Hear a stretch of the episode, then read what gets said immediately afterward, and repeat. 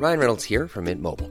With the price of just about everything going up during inflation, we thought we'd bring our prices down. So to help us, we brought in a reverse auctioneer, which is apparently a thing.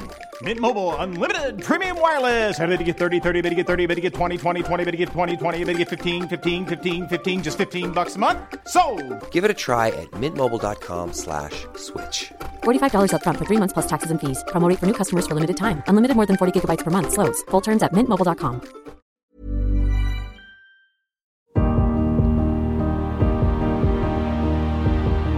Bonjour, je suis Agathe Le Caron.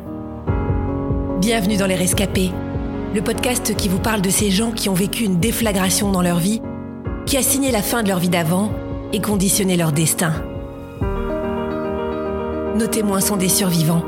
Ils auraient pu sombrer, mais la fracture qu'ils ont vécue a parfois donné du sens à leur vie ou révélé une partie d'eux-mêmes qui serait certainement restée endormie. Aussi difficile que fut l'épreuve, ils sont parvenus à voir la vie d'un œil neuf. Parce qu'on n'a qu'une seule vie, celle qu'on vit. Parce qu'on ne peut rien contre les épreuves. Comment gérer l'après? Comment vivre cette renaissance pour qu'elle ne soit pas une petite mort? N'oubliez pas, la vie a toujours plus d'imagination que nous. Je m'appelle Axel Alétru, j'ai 33 ans. Dans une vie antérieure, j'étais un athlète de haut niveau qui a eu plusieurs vies avec à la fois le BMX, plusieurs fois champion d'Europe et champion du monde, puis le motocross où j'ai été champion d'Europe et champion du monde. Et depuis le 27 juin 2010, je suis un rescapé.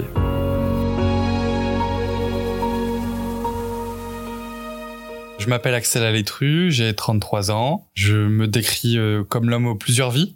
À l'aube de mes 20 ans, je suis un jeune homme qui vit son rêve, entre guillemets, un athlète de haut niveau dans le motocross. Je suis un jeune homme qui euh, voyage beaucoup, qui euh, a une hygiène de vie qui est irréprochable, un jeune homme qui euh, a sacrifié beaucoup de choses durant toute sa jeunesse pour réaliser son rêve, qui est impliqué, qui est avec beaucoup d'ambition pour le reste de sa carrière. En 95, tout commence par le BMX où je veux devenir à la base pilote de motocross professionnel. Mes parents, avant de devenir pilote professionnel, me demandent d'abord de faire mes marques sur le BMX, prouver que je suis déjà impliqué dans le sport et que eux pourront mettre des moyens pour que je puisse ensuite avoir euh, ma première moto. Je deviens trois fois champion de France, trois fois champion d'Europe et trois fois champion du monde. Je vais voir mon père et là, euh, il m'accorde de m'acheter une moto. Une moto pour que je puisse participer au championnat du monde de motocross. Je commence d'abord évidemment par le championnat régional, puis ensuite le championnat de France, puis ensuite le championnat du monde. Je deviens vice-champion du monde junior en 2009 et euh, j'ai une opportunité qui s'offre à moi qui est de devenir euh, pilote professionnel, rejoindre l'équipe KTM, participer aux 15 épreuves euh, avec l'élite. C'est vrai que quand on, a 20 ans, on hésite un petit peu. Je me pose cette question en me disant pourquoi pas continuer les études et concilier sport et études à la fois, mais c'est vrai que c'est compliqué d'allier le sport et, les études à la fois parce que le sport de haut, très haut niveau, c'est beaucoup de déplacements, 200 jours par an de compétition et de d'entraînement et, et, de testing. Donc c'est vrai que le choix est assez vite fait parce que pour être impliqué à 200% et quand on a une opportunité qui s'offre à nous, il faut savoir la saisir et, euh, et être responsable de ses choix.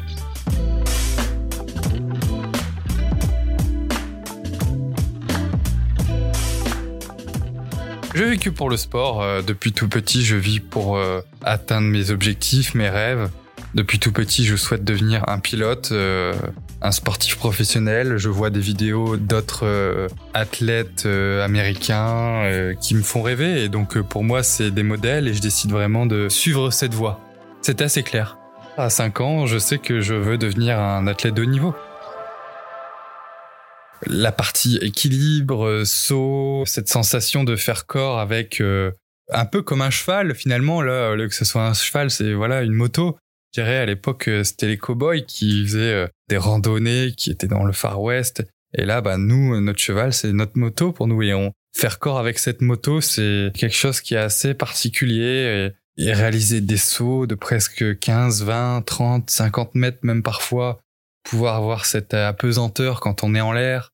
C'est des choses inexplicables et je pense que quand on tombe dedans, dans cette passion, on a du mal à en sortir. c'est comme une drogue, hein. c'est comme une drogue quand on tombe dedans. On veut vraiment, euh, voilà, continuer à avoir ces pulsions, euh, l'adrénaline du départ, euh, d'une victoire, les remises en question après une défaite, les voyages. Quand on a 12, 13, 14, 15, 16 ans, c'est quelque chose qui est comme un rêve finalement. Hein.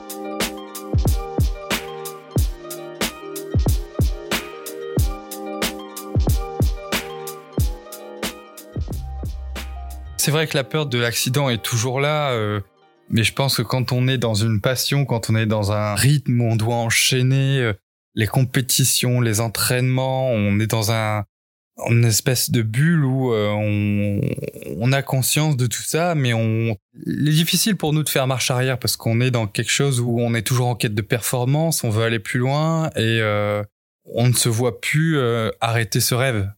Donc même si on sait que c'est dangereux, on décide de continuer. Même s'il y a des petites blessures au départ, on décide de remonter sur la moto. Même si euh, on voit des autres euh, pilotes se blesser gravement, bah on, on continue. On se dit que ça n'arrivera pas, que ça n'arrive qu'aux autres. 27 juin 2010.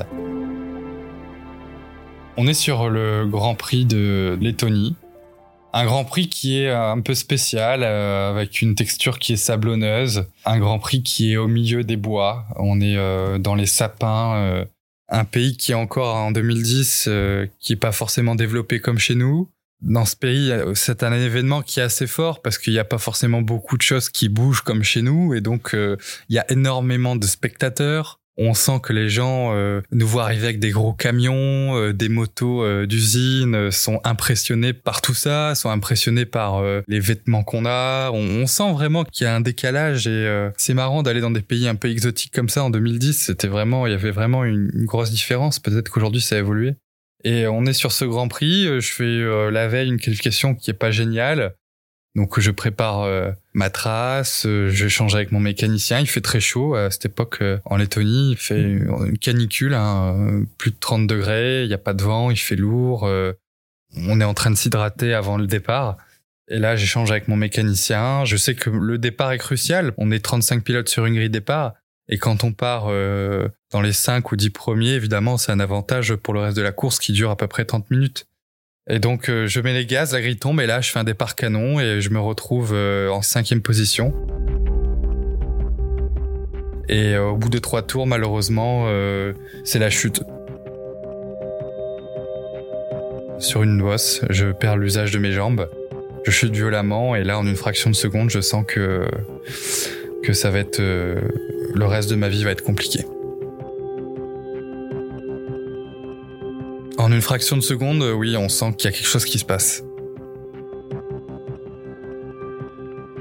En fait, je prends l'appel du saut, la moto prend un, trou, je suis éjecté au-dessus du guidon et je réceptionne sur les fesses. Une chute qui est pas très impressionnante, mais euh, avec des conséquences qui sont quand même euh, tout de suite assez lourdes parce que je sens que je perds l'usage de mes jambes. Tout de suite, euh, je suis évacué dans des conditions qui sont compliquées. Hein. En plus, on est euh, en Lettonie. On sent que malheureusement, les moyens médicaux ne sont pas du tout les mêmes que chez nous. Donc, je suis évacué euh, sur une planche de bois, direction l'ambulance. Une ambulance qui est des années 90 voire 80, une ambulance qui est pas forcément, je dirais, comme chez nous, dans des meilleures conditions pour un transfert alors qu'on vient de se casser la colonne vertébrale. Donc voilà, je suis évacué, pas d'hélicoptère, je dois faire une heure de route dans des conditions déplorables là-bas. Et euh, c'est compliqué. C'est compliqué, mes parents ne sont pas là, je suis seul sans aucune perspective d'avenir. Et euh, on est perdu, on ne sait pas euh, quelle va être la suite, on aimerait bien avoir des réponses dans l'immédiat, mais on sait que euh, c'est très grave. La grande crainte, c'est à chaque fois de se dire quand on tombe dans un pays étranger, euh, de quelle manière on va être opéré. Enfin, c'est compliqué. Les médecins ne parlent pas anglais en plus, euh, ou du moins il a un anglais mais qui est très précaire et du coup euh, c'est compliqué à échanger parce que je leur demande un peu ce que j'ai, eux savent pas vraiment me répondre. Il y a qu'un médecin qui fait de la neurochirurgie en Lettonie. Du coup il a dû venir en hélicoptère. Enfin voilà, c'est pas du tout le même fonctionnement que chez nous. Les infirmières travaillent 24 heures en roulement là-bas. Elles sont à bout. Donc euh, les soins intensifs c'est un chirurgien qui vient voir en, en jean basket. C'est pas un storytelling que je raconte, c'est des faits quand on est à 20 ans là-bas et qu'on est seul, c'est c'est quelque chose qui est qui est très difficile et on n'a qu'une envie, c'est d'avoir des réponses, c'est d'avoir du soutien, c'est d'être dans notre pays avec euh, voilà une bonne prise en charge. À ce moment-là, je suis euh, aux soins intensifs avec deux autres personnes à côté de moi, une personne amputée sur ma gauche, une autre sur ma droite euh, qui baigne dans son sang. Je ne mange pas, je demande de l'eau. En anglais, les infirmières ne comprennent pas. Je demande juste de l'eau. Le mot water, elles ne comprennent pas le water en anglais. On peut pas s'imaginer les conditions apocalyptiques dans lesquelles je suis à cette époque.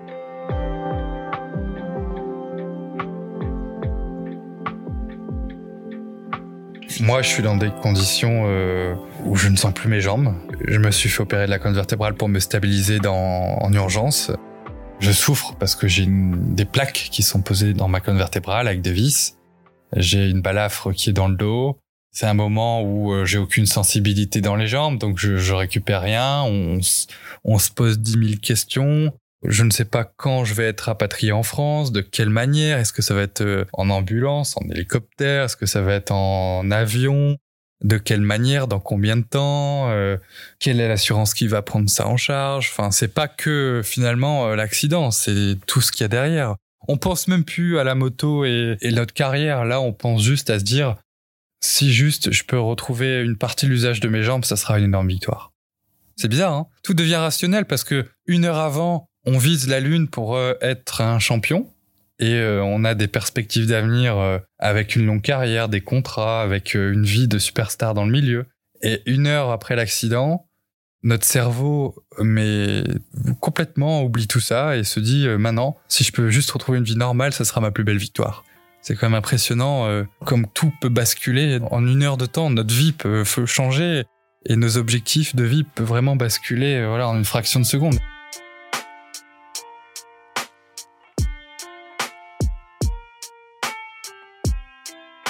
Quand mes parents arrivent, c'est un soulagement, mais euh, ils ne peuvent pas venir aux soins intensifs parce que c'était interdit là-bas en Lettonie. Donc au final, je suis euh, quand même assez seul et comme il y a d'autres patients dans ces soins intensifs, je peux voir mes parents, mais pas, euh, pas toute la journée, peut-être 10 minutes par jour. Mentalement, c'est un peu compliqué de pas avoir du support, surtout à l'étranger, et d'avoir des infirmières qui ne parlent que letton. C'était un très mauvais moment et j'avais qu'une hâte, c'était de pouvoir rentrer en France. On m'explique ce que j'ai réellement et enfin, on n'a pas besoin de me l'expliquer parce que je le ressens et je le comprends. Mais c'est vrai que je demande ce qui se passe, mes parents m'expliquent, mais euh, encore une fois, le médecin a un anglais qui est très précaire, donc euh, entre la traduction euh, du médecin avec mes parents et mes parents qui vont retranscrire ça, il y a une grosse perte d'information. Donc voilà, je sais que c'est très grave, qu'il ne peut pas me prédire la suite, mais euh, c'est pour ça j'ai qu'une hâte, c'est rentrer chez moi, rentrer en Belgique, en France, pour vraiment avoir un diagnostic précis de ce qui m'est arrivé.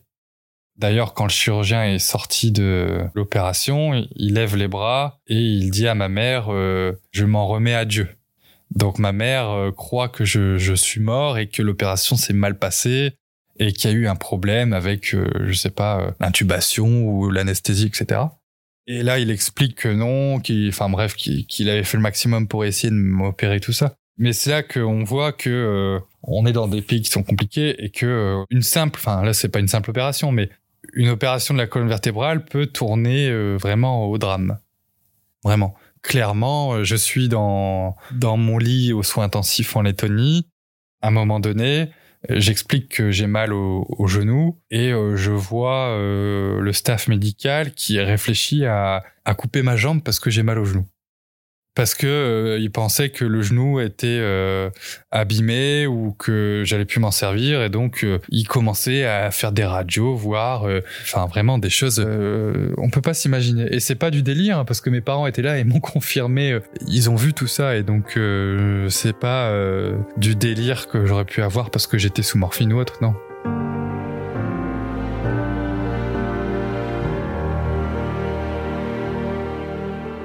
Je suis rapatrié en avion sanitaire pendant 4 heures pour arriver euh, en France et après en Belgique parce que le team était basé en Belgique donc euh, on connaissait beaucoup de chirurgiens en Belgique. Très euh, heureux de pouvoir être rentré, avoir ensuite tous mes proches arrivés à l'hôpital ces proches qui sont avec moi pour me soutenir, c'est important, des gens qui parlent français, avoir une chambre où je suis seul. Parce que voilà, quand on perd l'usage de ses jambes, il y a beaucoup de soins. Quand on fait la course en moto, évidemment, on est assez sale, hein, parce qu'il y a du sable, de la boue, etc. Et euh, j'étais, je me souviens encore euh, même sale. Euh, j'avais pas vraiment pris de douche parce que il m'avait nettoyé le dos pour l'opération, mais ils n'avaient pas pu me laver parce que fallait pas me manipuler. Donc c'était compliqué. Et arrivé en France, j'ai pu enfin prendre des douches allongées. Alors j'avais jamais expérimenté ça, mais c'est une douche où on vous met dans une espèce de lit qui est imperméable et on peut vous laver allongé. Voilà. Donc c'était pas grand chose, mais euh, c'était quelque chose qui était pour moi euh, une nouvelle étape. Avoir des gens avec qui je peux échanger en français, manger un vrai repas aussi. En Lettonie, c'était le goulash, ça donnait pas envie de manger. Et regarder tout simplement un petit peu la télé, euh, et après avoir cette fameuse rencontre avec le staff médical pour poser toutes mes questions. Alors, on me dit que malheureusement, une blessure comme la colonne vertébrale euh, en 2010, euh, on ne peut pas répondre. On me dit que c'est euh, une inconnue pour la science et que personne pourra me dire si je remarcherai dans deux ans, cinq ans, dix ans ou jamais. Et donc, je m'attendais à avoir une vraie réponse, que ce soit négative ou positive, mais là, j'ai aucune réponse. c'est quelque chose de difficile parce qu'on ne sait pas comment se projeter, on ne connaît pas l'avenir. Quand euh, un humain ne sait pas se projeter avec euh, de la visibilité et qu'on est dans le flou total, c'est quand même très compliqué mentalement.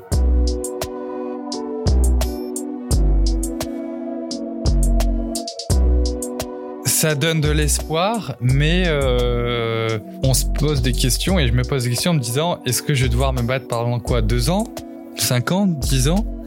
Est-ce que je vais devoir sacrifier toute ma jeunesse pour finalement me battre contre un mur et ne jamais récupérer?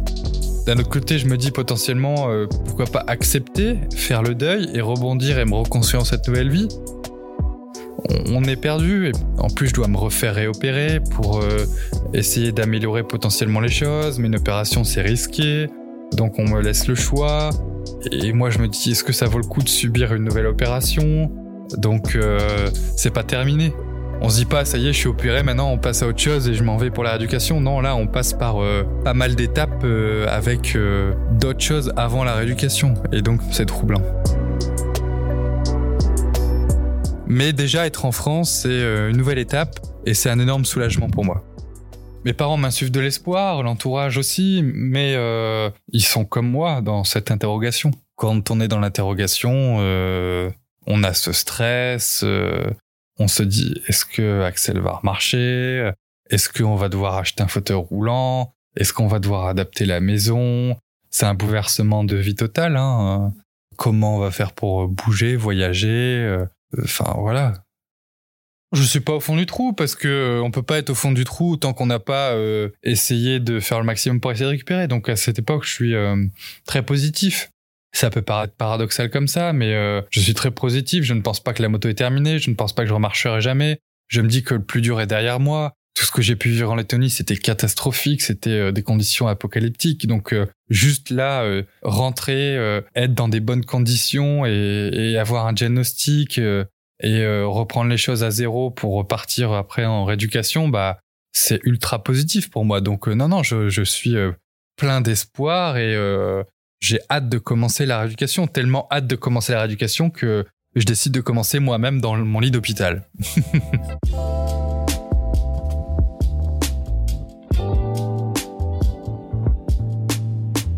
C'est compliqué parce que je sens plus mes pieds, mais je sens l'intérieur de ma malléole. Je sens pas l'extérieur de mes mollets, mais l'intérieur de mes mollets. Je sens euh, l'intérieur de mes cuisses. Et après, euh, je sens normalement le genou, etc. Mais euh, j'ai perdu 80% euh, de mes muscles. J'ai récupéré juste les quadriceps, les fléchisseurs de hanches et les adducteurs. Et avec ça, ça me permet de faire beaucoup de choses. Mais j'ai perdu une... mes abdominaux, par exemple. L'anatomie du corps, c'est un peu compliqué parce que moi, je me suis fracturé la lombaire L1 et thoracique T12. Et euh, selon ça, on a des récupérations qui peuvent nous aider euh, derrière à, à récupérer. Mais euh, par exemple, quelqu'un qui se casse la même vertèbre que moi va pas forcément récupérer les mêmes muscles. Chaque blessure est différente et chaque récupération est différente. En France, leur éducation euh, se passe bien. Je suis content d'avoir cette nouvelle étape et d'être dans un centre de rééducation pour commencer à travailler. J'ai qu'une hâte, c'est vraiment euh, commencer les exercices, c'est commencer à, à en découdre et voir ce qu'on va me faire faire pour que je puisse récupérer. Et donc là, euh, je rencontre Gaël, ma kiné. Ensemble, on va euh, commencer à monter un programme. Un programme qui est basé sur... euh, on peut pas définir un nombre d'années parce qu'encore une fois, on n'a aucune visibilité. On sait que ça va être long. C'est minimum euh, un an, deux ans, minimum, euh, selon la récupération. Un centre d'éducation où je suis euh, enfermé 7 jours sur 7. Je suis dans ce centre avec d'autres patients qui ont la même pathologie que moi ou non, des personnes âgées, des personnes amputées, toutes sortes d'accidents. Mais dans ce centre, c'est une nouvelle étape parce que c'est la première fois que je vais me mettre dans un fauteuil roulant. Je suis allongé depuis euh, presque trois semaines et donc là, on va me mettre au fauteuil pour la première fois. C'est une énorme étape parce que euh, on se rend pas compte, mais trois semaines allongées après se mettre dans un fauteuil roulant, c'est la tête qui tourne, c'est des nausées, c'est les plaques dans le dos qui me tirent. Et donc euh, c'est une première étape et je suis mais tellement heureux à l'idée de pouvoir juste me déplacer en fauteuil roulant et, et pouvoir sortir d'une chambre de 10 mètres carrés. Et pour moi, ça, c'était euh, une étape qui me donnait euh, de la positivité parce que bah, c'était un nouvel échelon et euh, pouvoir me déplacer dans le centre de rééducation et aller au plateau technique, aller dehors, bah, pour moi, c'était une nouvelle étape qui était importante et qui donnait du baume au cœur.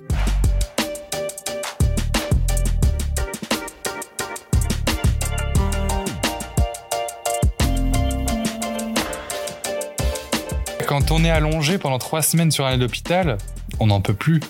Les gens qui n'ont jamais vécu ça peuvent pas se rendre compte, mais quand on est allongé trois semaines à ne rien faire, à attendre que le temps passe, à regarder la télé 24 heures sur 24, 7 jours sur 7, dans un lit, c'est horrible.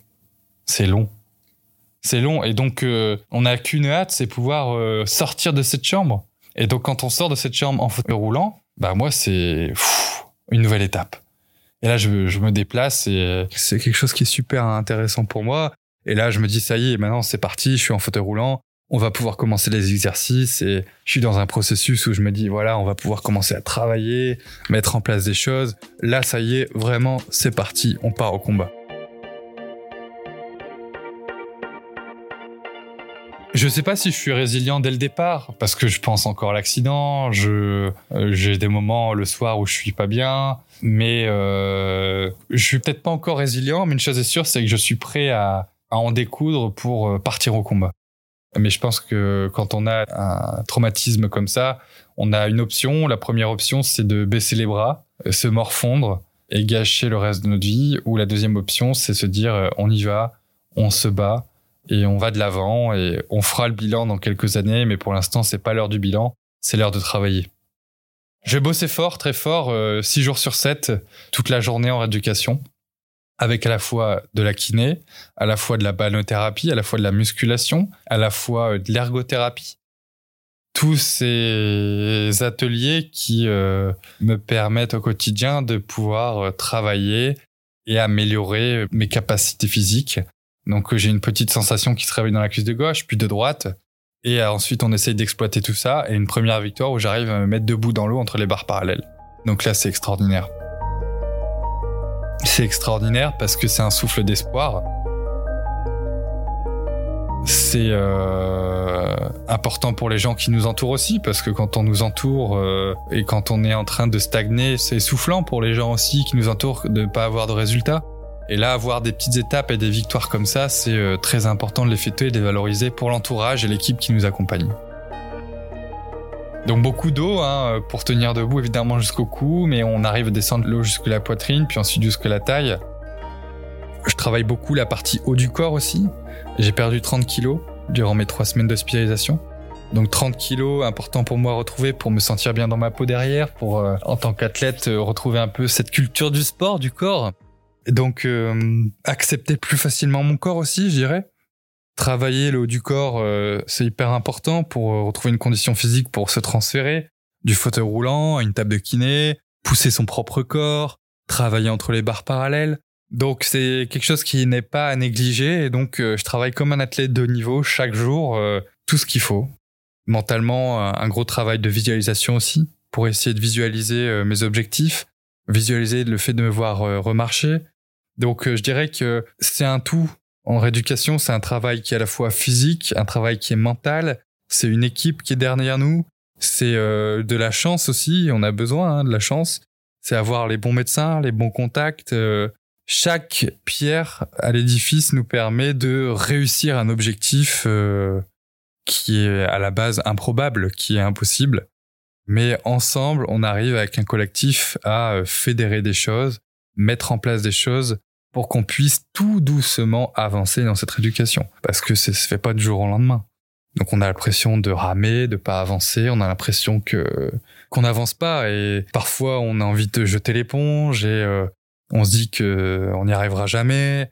Et après, euh, du jour au lendemain, une petite euh, récupération commence à bouger et on décide de l'exploiter et on se focalise sur cette mini contraction. Donc il y a des hauts, il y a des bas. faut être endurant et faut être fort mentalement. Et on commence à se construire un, je dirais un, un environnement aussi avec des connaissances dans le centre d'éducation avec d'autres patients. On noue des liens les amis, on peut pas les voir ou très peu parce que c'est comme ça. Dans un centre d'éducation, il y a des horaires et euh, pendant les horaires d'ouverture, euh, mes amis ne peuvent pas forcément venir me voir parce que ils ont d'autres activités, parce qu'ils ont l'école, parce qu'ils travaillent et euh, ou parce qu'ils sont loin. Et moi, j'ai des soins pendant ces horaires d'ouverture.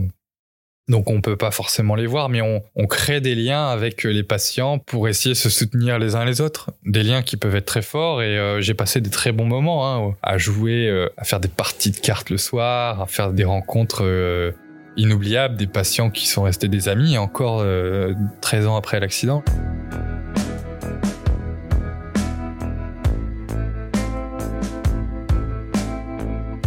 Je pense pas avoir une vie euh, classique parce que je veux juste euh, récupérer et juste pouvoir remarcher. C'est ça mon objectif. Je pense pas euh, à une vie classique de pouvoir faire la fête, sortir, etc. Là, tout ça redevient très, très, très relatif et on se dit, bon, si je peux juste remarcher, ça sera déjà pas mal.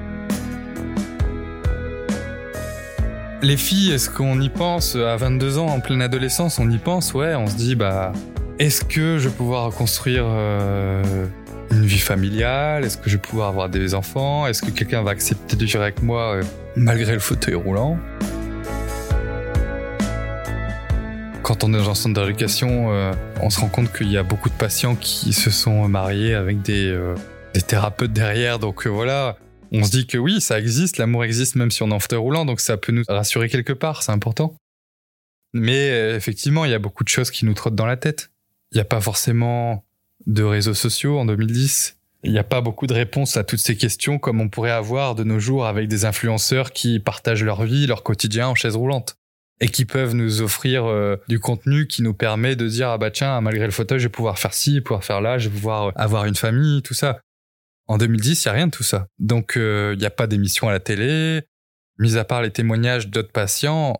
Aujourd'hui, je dirais que c'est peut-être plus facile. Enfin, pas plus facile. Mais déjà, c'est plus facile d'avoir des réponses à toutes ces questions grâce aux réseaux sociaux. En fait, les muscles, à un moment donné, ne récupèrent plus. Et donc, je suis euh, en train de stagner vraiment. J'ai cette sensation de ne pas récupérer.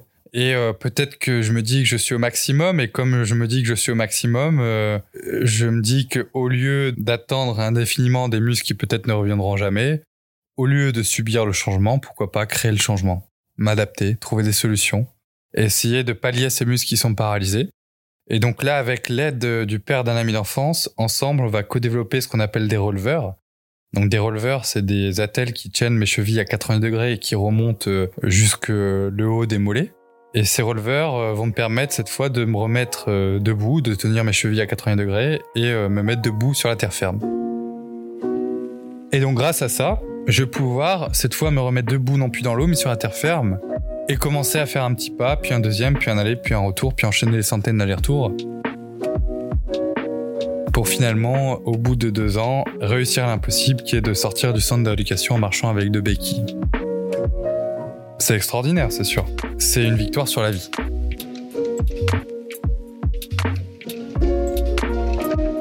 On se dit que c'est une étape.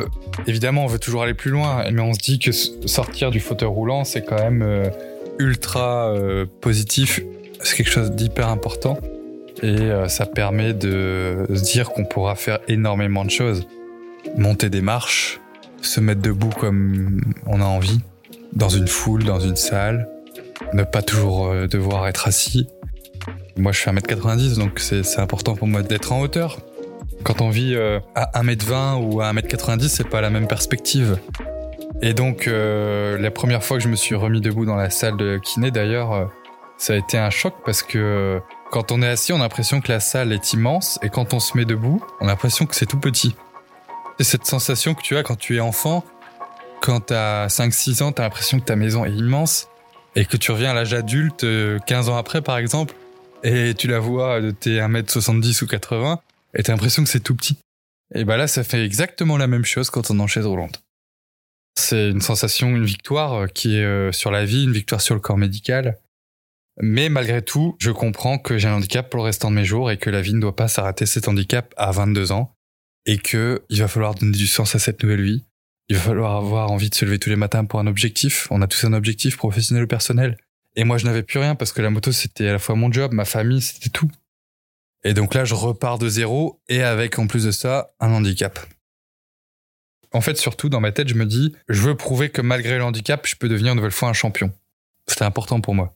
Prouver que malgré ce qui m'est arrivé, je peux euh, démontrer que je peux avoir une carrière de nouveau malgré le handicap et euh, me reconstruire derrière. Et donc ça, c'était quelque chose d'important et euh, ça a donné du rythme dans ma vie pour que je puisse tenter de trouver une passion donc j'ai essayé pas mal de sports handisport.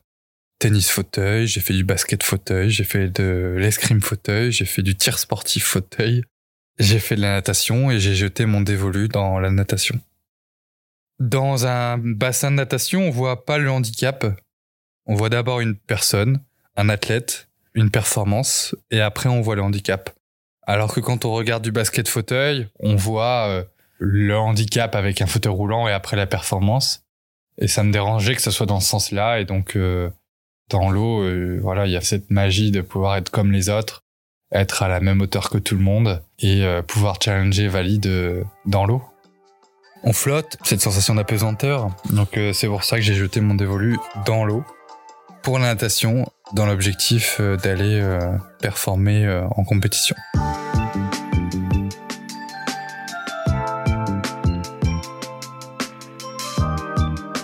5 ans de natation, 12 fois champion de France, vainqueur des Jeux européens Master Game. 3 records de France sur 50 mètres papillon, 50 mètres crawl et 100 mètres crawl. Donc objectif atteint, ouais. C'était un beau rebond. Et ce rebond m'a permis de créer des opportunités. Ce rebond m'a permis de découvrir le monde du handicap. Ce rebond m'a permis d'avoir des partenaires pour financer mes projets euh, de déplacement, de championnat de France, d'Europe, tout ça.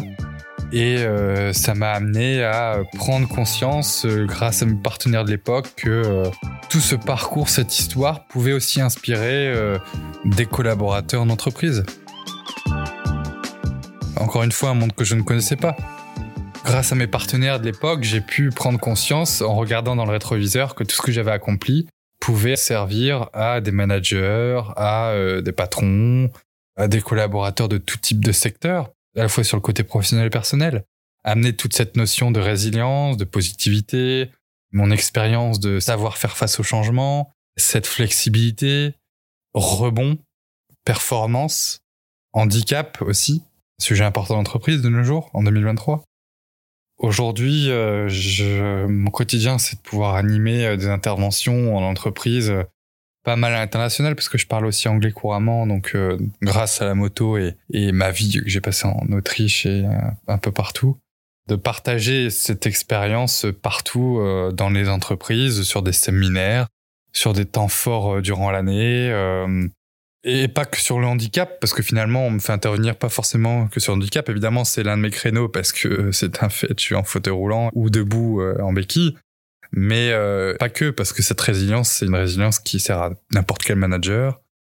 Parler de cette expérience d'esprit d'équipe aussi que j'ai pu avoir, euh, l'équipe que j'ai pu embarquer en rééducation à la fois et en, natation et dans d'autres projets après, bah, c'est aussi une expérience d'athlète de niveau à partager. le sport de haut niveau et l'entrepreneuriat, c'est beaucoup de similitudes. Donc euh, oui, des interventions euh, sous plusieurs formats et, et aujourd'hui, partager tout ce que j'ai pu apprendre, pour moi, c'est comme une nouvelle mission de vie. Donc c'est quelque chose qui est euh, très gratifiant pour moi et pouvoir leur donner les clés et qu'ils puissent les utiliser après sur le côté pro et perso, bah pour moi c'est une victoire parce que je trouverais égoïste de garder tout ça pour moi. C'est des salariés qui ont euh, des enjeux euh, au quotidien et qui ont besoin euh, d'un accélérateur, un booster, une conférence qui vont peut-être aussi ramener un peu les pieds sur terre, leur faire prendre conscience qu'avoir déjà la bonne santé c'est quelque chose d'important. C'est des salariés qui parfois deviennent trop matérialistes et qui s'éloignent de toute cette notion de bonheur. Donc c'est important de les rappeler un petit peu euh, à l'ordre là-dessus. Des salariés qui euh, ont besoin de avoir des clés pour euh, rebondir après un échec financier ou j'en sais rien, voilà. Des salariés qui ont besoin de continuer à performer dans un environnement un peu hostile, avec des crises, des coupes de budget. Comment continuer à faire euh, plus ou du moins la même chose avec moins C'est un peu ce parallèle que j'ai avec moi. Comment continuer à être performant avec des valides? Avec euh, moins, c'est-à-dire en ayant perdu l'usage de ses jambes. Donc voilà, c'est mon, quotidien. C'est surtout des conférences qui permettent de financer mes projets. Le dernier défi en date, c'est d'avoir remporté le, le Rallye Dakar devant les valides dans la catégorie SSV standard en buggy.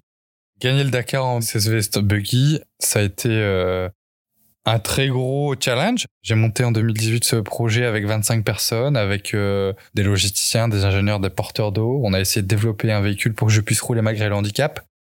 On a levé les fonds, un demi-million d'euros pour euh, développer la voiture, ce qui était déjà le premier challenge avant toute chose. Euh, et derrière, on a développé cette voiture pour que je puisse savoir changer les roues par mes propres moyens, même si j'ai un copilote pour l'aider à faire des mécaniques, des ensablés, etc. Il faut savoir que le Dakar, c'est euh, 10 000 km en 15 jours, pas de l'autoroute. C'est comme si tu fais... Euh... Allez, Paris-Marseille tous les jours, on va dire. Tous les jours, sans exception, pendant 15 jours. En ayant une journée de repos. Et en dormant très peu. Et en ayant à la place des autoroutes du sable, des dunes, des cailloux, euh, de la pluie, euh, du brouillard, des tempêtes de sable, tout ce que tu peux imaginer sur Terre. Et donc, tout ça en étant performant. accessoirement. Et donc, euh, oui, c'était quelque chose d'ambitieux. Sur le papier, déjà, terminer le Dakar, pour nous, c'était déjà quelque chose d'extraordinaire. Et moi, j'ai dit, bah non, je veux aller plus loin, je veux qu'on remporte ce Dakar et je veux qu'on, ensemble, on essaye de performer. Et c'est ce qu'on, c'est ce qu'on fait. On performe, on, prend les étapes par étapes et on se rend compte que finalement, on peut rejouer une bonne place et notamment la victoire. Et au bout de 15 jours, euh, je franchis ce podium d'arrivée avec mon copilote et ensemble, on décroche cette victoire, ce qui était extraordinaire.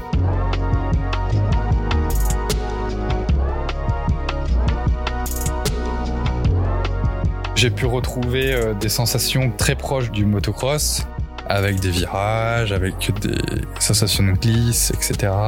Passer du sable, des dunes, des cailloux. En plus ça, je retrouve des amis de l'époque euh, dans le milieu, avec qui je faisais de la moto, qui sont maintenant là avec moi dans le milieu du Dakar. Donc c'est retrouver finalement ma vie d'avant et continuer à suivre ce fil rouge de ma vie qui est de redevenir le plus valide possible au quotidien. Donc faire ce Dakar pour moi c'est important et c'est une victoire, euh, une belle revanche sur la vie. Et souvent je dis, euh, si le médecin euh, m'avait dit en Lettonie, Axel tu gagneras le Dakar dans 10 ans devant les valides, je pense que j'aurais dit, vous êtes un grand malade. Donc en passant ce podium d'arrivée, j'ai beaucoup d'émotions et ramener les 25 personnes à l'arrivée aussi, c'était important pour moi. Et je nomme ce team hashtag Je peux 2020. Le but de ce slogan, c'est de pouvoir partager un message fort aussi au grand public, les gens qui me suivent, à travers cette aventure, qui est de démontrer que derrière l'impossible se cache toujours l'impossible. Démontrer qu'on soit étudiant, entrepreneur, manager, mère au foyer, personne handicapée, on a tous des rêves, des ambitions, professionnelles ou personnelles. Mais pour atteindre ces rêves, ces ambitions, on a tous un chemin qui est compliqué, sinon ça serait facile. Mais on a tous les ressources en nous pour y arriver. Souvent, je dis dans mes interventions, un échec, un accident de la vie, ne serait-ce pas la chance de notre vie C'est dur comme euh, phrase, mais c'est, euh, je pense, une réalité. On peut tirer à la fois euh, du positif, du négatif. En tout cas, je ne serai jamais quelle aurait été ma vie si j'avais pas eu mon accident. Mais en tout cas, aujourd'hui, je pense que c'est une chance de pouvoir partager mon expérience à ma famille, à mes proches, au grand public, etc. Et euh, une chance d'avoir conscience euh, de ces instants de bonheur qui sont la base de la vie de chacun d'entre nous. Je pense que parfois aujourd'hui, les gens vivent dans un rythme effréné où ils mettent de côté un petit peu tout cet aspect euh, bonheur, sérénité, etc. Des gens qui deviennent peut-être un peu matérialistes. Ils vont peut-être trouver le bonheur dans le nouvel iPhone ou une nouvelle voiture, j'en sais rien. Alors que finalement, la base de la vie de chacun d'entre nous, c'est d'être heureux, c'est de profiter de l'instant présent. Et aujourd'hui, c'est ce que j'essaie de transmettre aux jeunes, aux moins jeunes. Et euh, cet accident m'a permis de prendre conscience de tout ça à 20 ans, pour le reste de mes jours. Déjà, être résilient, c'est, euh, je dirais, le, le maître mot de tout. C'est ce qui chapeaute tout. Si on n'est pas résilient, on ne peut pas accepter ce qui nous est arrivé. Et tant qu'on vit dans le déni, jamais on ne pourra se reconstruire et voir l'avenir donc c'est important d'abord d'accepter une situation pour ensuite avancer et se reconstruire derrière.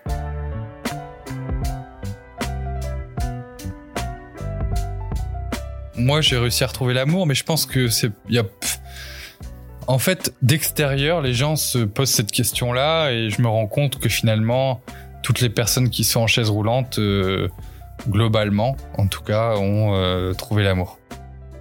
Et d'extérieur, ça peut paraître bizarre et ça peut paraître un frein, mais quand on est euh, dans ce milieu du handicap, on se rend compte que finalement, oh, c'est rien du tout. C'est rien du tout de trouver un partenaire qui comprend le handicap, c'est rien de tout de fonder une famille. D'extérieur, ça peut paraître compliqué parce qu'on se pose plein de questions en disant mais est-ce que moi je me verrais vivre avec une personne en chaise roulante par exemple?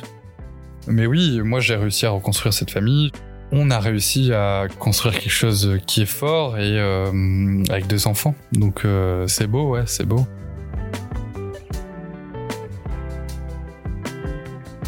Et après, moi, c'est encore différent parce que je peux me mettre debout, je peux faire du vélo, je peux faire de la moto, je peux rouler en buggy. Euh, j'ai un handicap qui est très léger quand je suis debout en béquille, mais à la fois qui est très lourd quand je suis en fauteuil.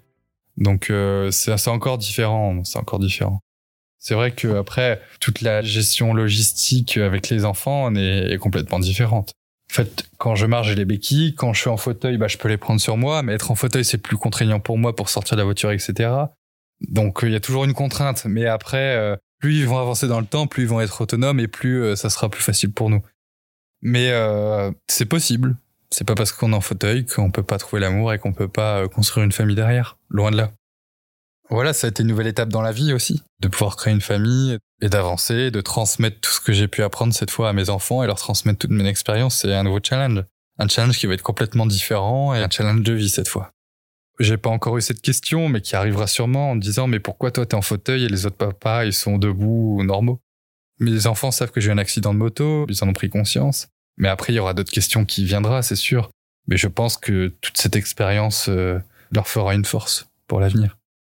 Et dans tout cas, ils seront déjà euh, sensibilisés au handicap, c'est certain, depuis leur plus jeune âge. Est-ce que ma vie est tout aussi belle euh, malgré l'accident? C'est une question qu'on pourra jamais répondre. Je pense qu'elle aurait été aussi belle si j'avais pas eu l'accident. Parce que euh, si on prend le meilleur des cas dans ma carrière d'athlète, j'aurais une, je pense, une belle carrière avec des belles rencontres, peut-être plein de titres de champion. Peut-être j'aurais changé de pays. Donc euh, oui, ça aurait été quelque chose euh, de complètement différent parce qu'après, qu'est-ce que j'aurais fait derrière, je sais pas. Aujourd'hui, je suis dans un tout autre domaine qui m'a amené à faire des rencontres que je n'aurais jamais fait dans la moto. Grâce à un accident, j'ai pu créer de nouvelles opportunités et euh, arriver à plein de choses. Ouais, des rencontres exceptionnelles effectivement. Et mais après, c'est sûr quoi on peut refaire dix fois le tour. Hein si j'avais coupé les gaz, euh, qu'est-ce qui serait passé, euh, dans quel euh, domaine de la moto j'aurais été, combien de fois champion j'aurais pu être, est-ce que j'aurais fait des conférences après ou non, est-ce que j'aurais changé de sport? Ah, il y a plein de plein d'interrogations. Mais c'est la vie.